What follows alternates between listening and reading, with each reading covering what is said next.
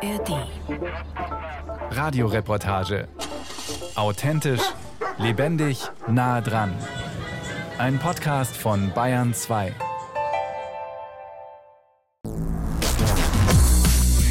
An einem warmen Tag zum Seeradeln oder zum nahegelegenen Biergarten. So macht Radeln Spaß. Warum machen wir das eigentlich nicht öfter? Zum Beispiel täglich zur Arbeit radeln. Die Vorteile? Wir wären an der frischen Luft, hätten weniger Spritkosten und hätten das gute Gefühl, etwas für unsere Gesundheit getan zu haben. Wie können aus Gelegenheitsradlern begeisterte Alltagsradlerinnen werden? Und das sowohl bei Sonnenschein im Sommer als auch bei Frost, Schnee und Matsch im Winter. Manchmal denke ich mir schon, wenn ich mich da so durchkämpfe und durchwühl und es regnet oder schneit und man ist so eingemummelt und eingepackt und wird von den Autofahrern mords angespritzt, irgendwie mit Schneematsch oder, oder aus der Pfütze raus ja, hat schon so ein bisschen, man ist irgendwie den Elementen näher. es hat schon Charme. Und was ich mich halt oft, was mich wirklich motiviert, ist, ich muss nicht kratzen, ich muss keine Scheiben kratzen, ich springe auf mein Radl und bin weg. Sagt Melanie Wild. Die 45-Jährige ist überzeugte Radlerin, egal ob es regnet oder schneit. Sie ist der Typ, es gibt kein schlechtes Wetter, nur schlechte Kleidung. Die Dozentin an der Hochschule Weinstefan Triesdorf in Freising hat ihre Ausrüstung immer weiter perfektioniert. Gerade sitzt sie auf ihrer Terrasse und zeigt ihre neueste Errungenschaft. Das sind so Metallstifte ja, oder wie so ein abgeschnittener Nagel, könnte man schon fast sagen. Melanie Wild hat sich einen neuen Spike-Mantel gekauft. Damit hat sie gute Erfahrungen gemacht. Also ich bin vor ein paar Jahren, bin ich mal gut beraten worden im Radlgeschäft, weil es mich schon, das muss ich schon zugeben, so einmal im Jahr, wenn es dann gerade eisig wird und ich es eher wieder mal unterschätze oder noch nicht so dran denke, dass man die Vorderradbremse dann nicht hernehmen sollte, wenn es recht eisig ist, ja, dann rutsche ich schon mal aus. Aber mittlerweile habe ich dann auf einen Spike-Mantel gewechselt und ich habe den nur fürs Vorderrad weil eigentlich rutscht man immer mit dem Vorderrad aus. Das ist so der Klassiker, weil das Hinterrad hat ja doch mehr Gewicht, wenn man drauf sitzt. Und der hilft einem dann, dass man in der Kurve nicht so leicht wegrutscht und ist eigentlich für die Sicherheit im Winter richtig gut. Im Winter radeln. Sicher nicht jedermanns oder jeder Fraus Sache.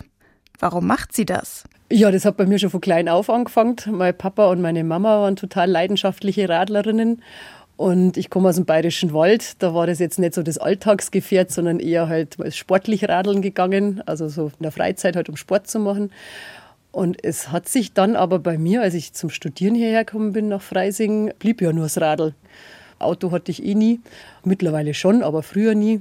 Okay, aus dem bayerischen Wald ist Melanie Wild natürlich harte, sehr kalte Winter gewohnt aber sie radelt auch, weil es in der Stadt für sie die schnellste Fortbewegungsmöglichkeit ist. Manchmal hat man einen Autofahrer, mit dem man zeitgleich startet und wo man weiß, der muss genau zum gleichen Ziel irgendwie. Und ich stelle immer wieder fest, ich bin meistens schneller. Und das ist eine unheimliche Freude für mich. da mache ich dann immer so einen inneren, kleineren Wettlauf. Und ja, das motiviert unheimlich.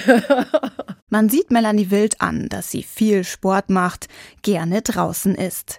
In ihrer Garderobe hängen gute Outdoor-Klamotten, die sie selbst in den zapfigsten Tagen nicht frieren lassen. Bei einem Kleidungsstück strahlen ihre Augen besonders. Das ist so eine Art Wickelrock, kommt eigentlich aus dem Bergsport. Das ist so quasi so zum Wärmen am Gipfel sozusagen. Und als ich schwanger war, habe ich den irgendwann aus dem Keller geholt und auch zum Radlfahren hergenommen. Weil dann kann man auch bei kaltem Wetter, wenn es einfach nur kalt und trocken ist und man vielleicht so ein bisschen um den Popo rundum friert, zieht man den einfach schnell über die Jeans an oder über die Hose, ist super schön warm eingepackt, kann toll damit radeln. Im Büro zieht man wieder aus und fertig. Also das ist so, würde ich mal sagen, das absolut tollste Klamottenstück überhaupt, das ich habe zum Radlfahren.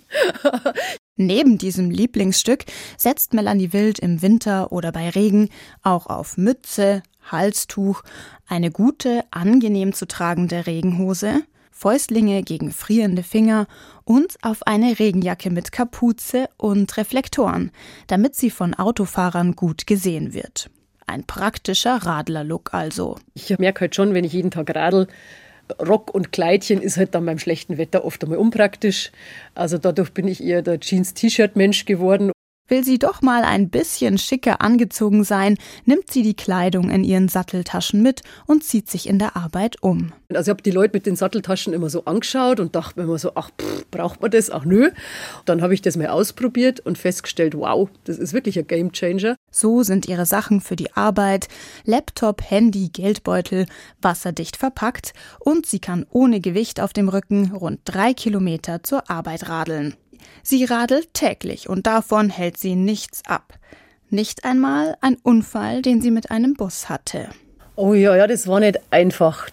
Also es hat bestimmt auch ein Jahr lang gedauert, bis ich wieder komplett angstfrei dann geradelt bin. Der Busfahrer hatte zu wenig Überholabstand gehalten. Wie häufig das vorkommt und welche Folgen das für Melanie Wild hatte, werden wir in dieser Reportage noch zeigen. Auch Deike Prestele hat schon brenzlige Situationen erlebt und ist wie Melanie Wild geradelt, als sie noch in der Stadt gelebt hat. War ja auch nur ein kurzer Arbeitsweg innerhalb von Kempten. Doch dann zog sie mit ihrer Tochter und ihrem Mann aufs Land, nach Eumittelberg. Seither ist ihr Weg zur Arbeit in einer Apotheke in Kempten 25 Kilometer lang. Sie hat nun drei Möglichkeiten. 20 Minuten Autofahren, eine halbe Stunde Zugfahren oder eineinhalb Stunden in die Arbeit radeln. Wofür hat sich Deike Prestele entschieden? Richtig, für das, wofür sich viele von uns nicht entschieden hätten, eineinhalb Stunden radeln. Gerade schiebt sie ihr Mountainbike aus der Garage, setzt ihren Helm auf, klipst ihn zu und steckt die Trinkflasche in die Halterung. Schließlich liegt ein langer Weg vor ihr. Warum macht sie das? Ich bin gerne in der Natur und es ist auch aus ökologischen Gründen. Einfach ein bisschen Umweltschutz gelebter. Sie will einerseits aufs Auto verzichten, andererseits kommt noch die sportliche Komponente dazu. Wenn man sich das verbindet und einfach sagt, das ist mein Sport, dann ist es eine tolle Sache. Sonst geht man hinterher ins Fitnessstudio für anderthalb Stunden, so radelt man anderthalb Stunden. Das ist schön und in der Natur. Die Apothekerin radelt eine schöne Strecke entlang. Vorbei an Weiden, auf denen Kühe in der Morgensonne grasen. Eine Genusstour. Eigentlich. Doch selbst auf diesen Landstraßen sind relativ viele Lkw unterwegs.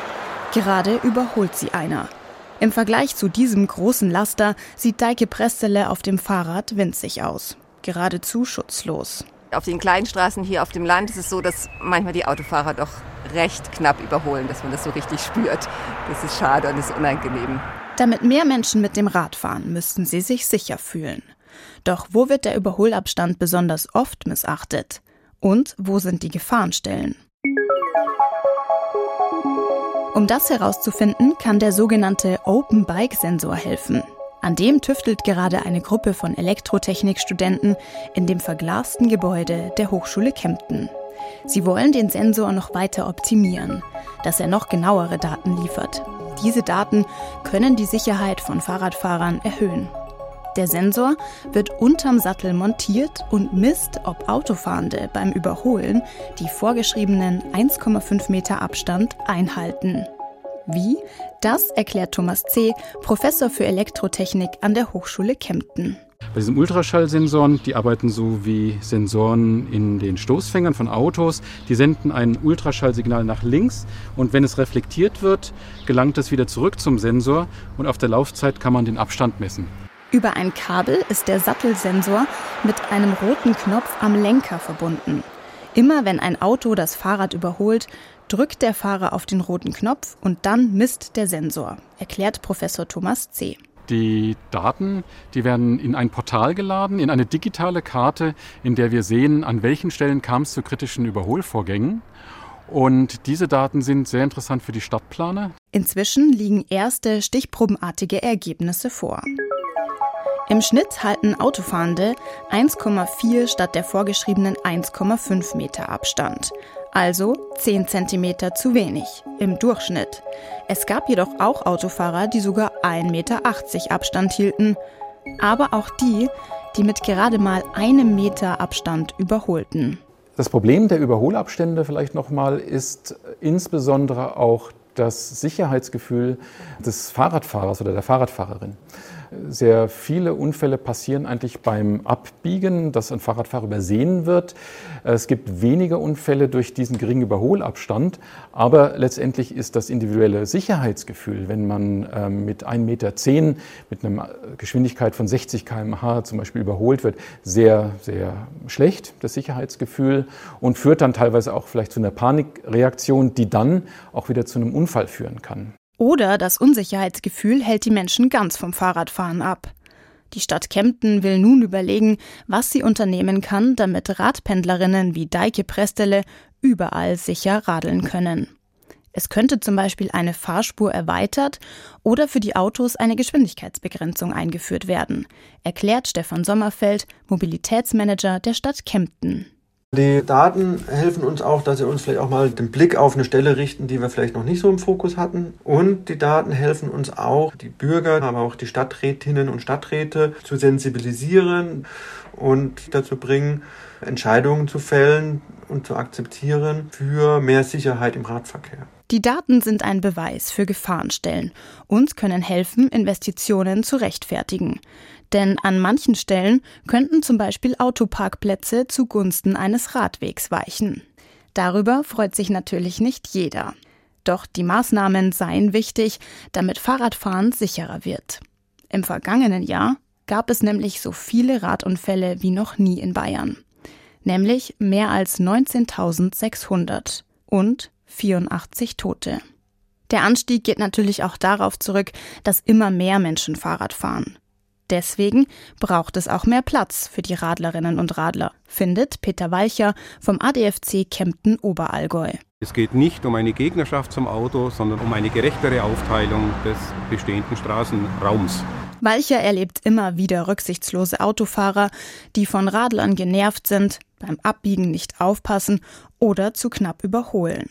Doch in den letzten Jahren hat sich die Stimmung gegenüber Radlern aus seiner Sicht gewandelt. Also ich denke, dass das ist ein ganz subjektives Gefühl, dass durch die Corona-Pandemie sehr viele aufs Fahrrad umgestiegen sind und sehr viele Autofahrer inzwischen auch Radfahrer sind und damit steigt aus meiner Sicht das Verständnis für Radfahrer.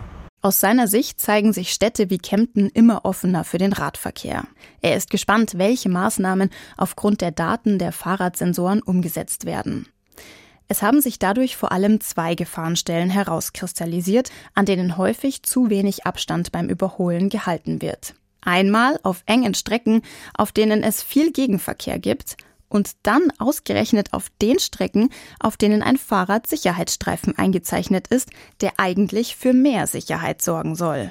Ich vermute mal, dass das daran liegt, dass der Fahrzeugfahrer denkt, na gut, wenn ich wegbleibe von diesem Streifen, dann überhole ich schon ausreichend und das ist aber nicht der Fall. Genau bei so einem Fahrradsicherheitsstreifen hatte auch Melanie Wild aus Freising einen schweren Fahrradunfall. Da hat der Bus von hinten überholt und es kam Gegenverkehr und der Bus konnte den Meter 50 zu mir leider nicht einhalten und hat mich mit dem Seitenspiegel am Kopf erwischt und ich habe dann einen ganz schönen Abgang gemacht übers Radl. War auch schlimmer verletzt und bin länger im Krankenhaus gelegen. Es dauert rund ein Jahr, bis die schweren Wunden verheilen und sie wieder entspannt radeln kann. Doch sie wollte nicht aufs Radeln verzichten, weil es für sie die beste Möglichkeit ist, sich in der Stadt fortzubewegen. Das sehen auch die Angestellten der Laserentwicklungsfirma Toptica in Gräfelfing bei München so. Mit dem Auto stehe ich im Stau, mit dem Bus muss ich irgendwie dreimal umsteigen und mit dem Fahrrad fahre ich einfach durch. Ich fahre sechs Kilometer pro Richtung, jeden Morgen und jeden Abend. Und warum? Vor allem, wenn ich ankomme, bin ich frisch. Wir werden immer mehr und immer sportlicher, habe ich den Eindruck. Und deswegen sind die echt immer beliebt, die Abstellanlagen. Also es ist schon wichtig für mich, dass es da ist. Morgen. Hier fahren morgens nach und nach die Mitarbeiterinnen und Mitarbeiter mit dem Radl die Tiefgarageneinfahrt hinunter, stellen ihr Rad an den Stellplätzen ab, Schlösser klicken, Helme werden abgesetzt, ein kurzer Ratsch unter Kollegen zwischen den Fahrradständern. Viele pendeln hier mit dem Fahrrad in die Arbeit. Bei Topzica arbeiten Physiker und Softwareentwicklerinnen, Fachkräfte, die dringend gesucht werden. Um sie für die Firma zu begeistern und an sie zu binden, kann die Fahrradfreundlichkeit den Ausschlag geben. Davon sind die Chefs überzeugt, erklärt Jan Brubacher, Marketingmanager bei Toptica. Ich denke, das ist für die Firma wichtig, dass den Mitarbeitern etwas geboten wird, was sie verlangen. Und die Mitarbeiter von Toptica verlangen äh, Radelstellplätze. Sie wollen ihre Fahrräder genauso wie die Autos auch geschützt unterstellen. Die Laserentwicklungsfirma hat sich für die Radelnden einiges einfallen lassen. Hier kann man sein Fahrrad von einer Radreparaturfirma durchchecken lassen. Es gibt gemeinsame Radtouren und individuelle Streckenberatung. Toptica hat außerdem Fahrradbeauftragte, die Kolleginnen und Kollegen zum Thema Fahrradfahren beraten. Hier gibt's Luftpumpen und Reparaturstationen mit kostenlosem Notfallersatzmaterial, um zum Beispiel einen Platten zu reparieren. Und Umkleiden mit Duschen und Trockenräume, um zum Beispiel bei Regen die nassen Radlerklamotten aufhängen zu können. Für ausreichend Radstellplätze mussten mehrere Autoparkplätze weichen, erklärt eine Mitarbeiterin. Die Autofahrer müssen manchmal kämpfen, dass sie einen Parkplatz finden. Das ist als Fahrradfahrer kein Problem. Weil Toptica so viel für Fahrradfahrende bietet, konnte sich die Laserentwicklungsfirma vor kurzem zertifizieren lassen. Als fahrradfreundlicher Arbeitgeber. Diese Zertifizierung führt der Allgemeine Deutsche Fahrradclub kurz ADFC durch. Die Zertifizierung kostet, je nach Mitarbeiterzahl, zwischen mehreren hundert bis mehreren tausend Euro. Dafür bekommen die Firmen das EU-weite Siegel Fahrradfreundlicher Arbeitgeber, werden in ein Verzeichnis aufgenommen und vom ADFC individuell beraten. Warum lassen sich Firmen zertifizieren? Sarah Zudome ist Projektleiterin bei Fahrradfreundlicher Arbeitgeber. Sie erklärt, dass das Thema Parken eine große Rolle spielt. Firmen, die nicht mehr Autoparkplätze bereitstellen können oder wollen, versuchen mehr Menschen vom Fahrradfahren zu überzeugen. Zudem hat Radeln auch gesundheitliche Vorteile für die Angestellten. Alle, die sich aktiv mit Gesundheitsmanagement beschäftigen, die unterstützen das Radfahren, weil das eine sehr gute Maßnahme ist, die auch im Alltag umgesetzt werden kann. Und natürlich alle, die einen Nachhaltigkeits- oder einen Klimabericht schreiben, nehmen das Radfahren gerne auf, weil sie da auch wirklich konkrete CO2-Einsparungen mit verbinden können. Das Interesse an der Zertifizierung wachse, sagt Zudome wobei in Bayern noch Luft nach oben ist. Der Freistaat liegt bei der Anzahl der fahrradfreundlichen Firmen deutschlandweit im Mittelfeld. Dabei sei Fahrradfreundlichkeit auch gut fürs Teambuilding.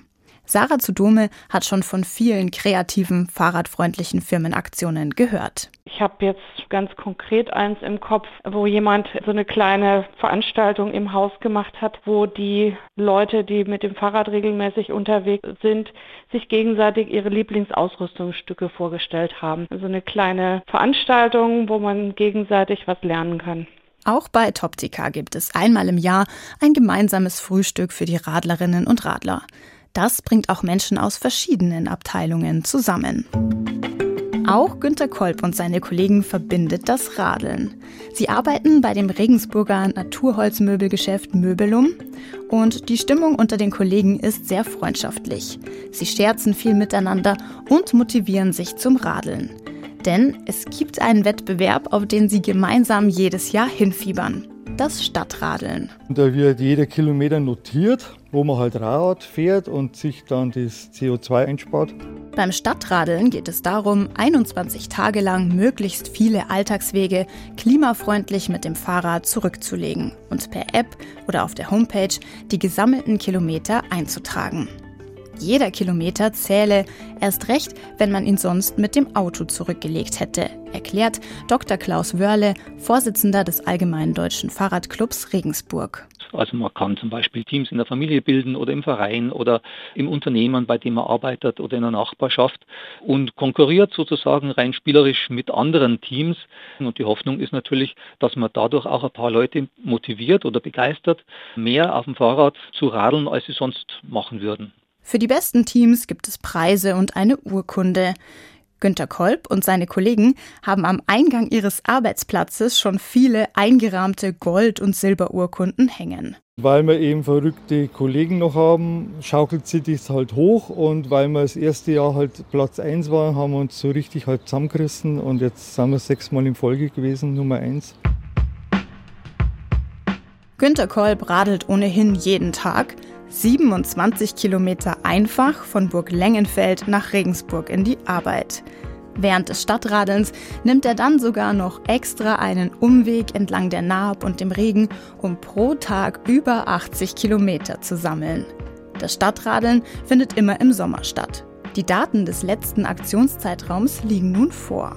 Über 1,1 Millionen Radelnde haben mitgemacht und fast 37.000 Tonnen CO2 eingespart, weil sie viel geradelt sind und das Auto stehen gelassen haben.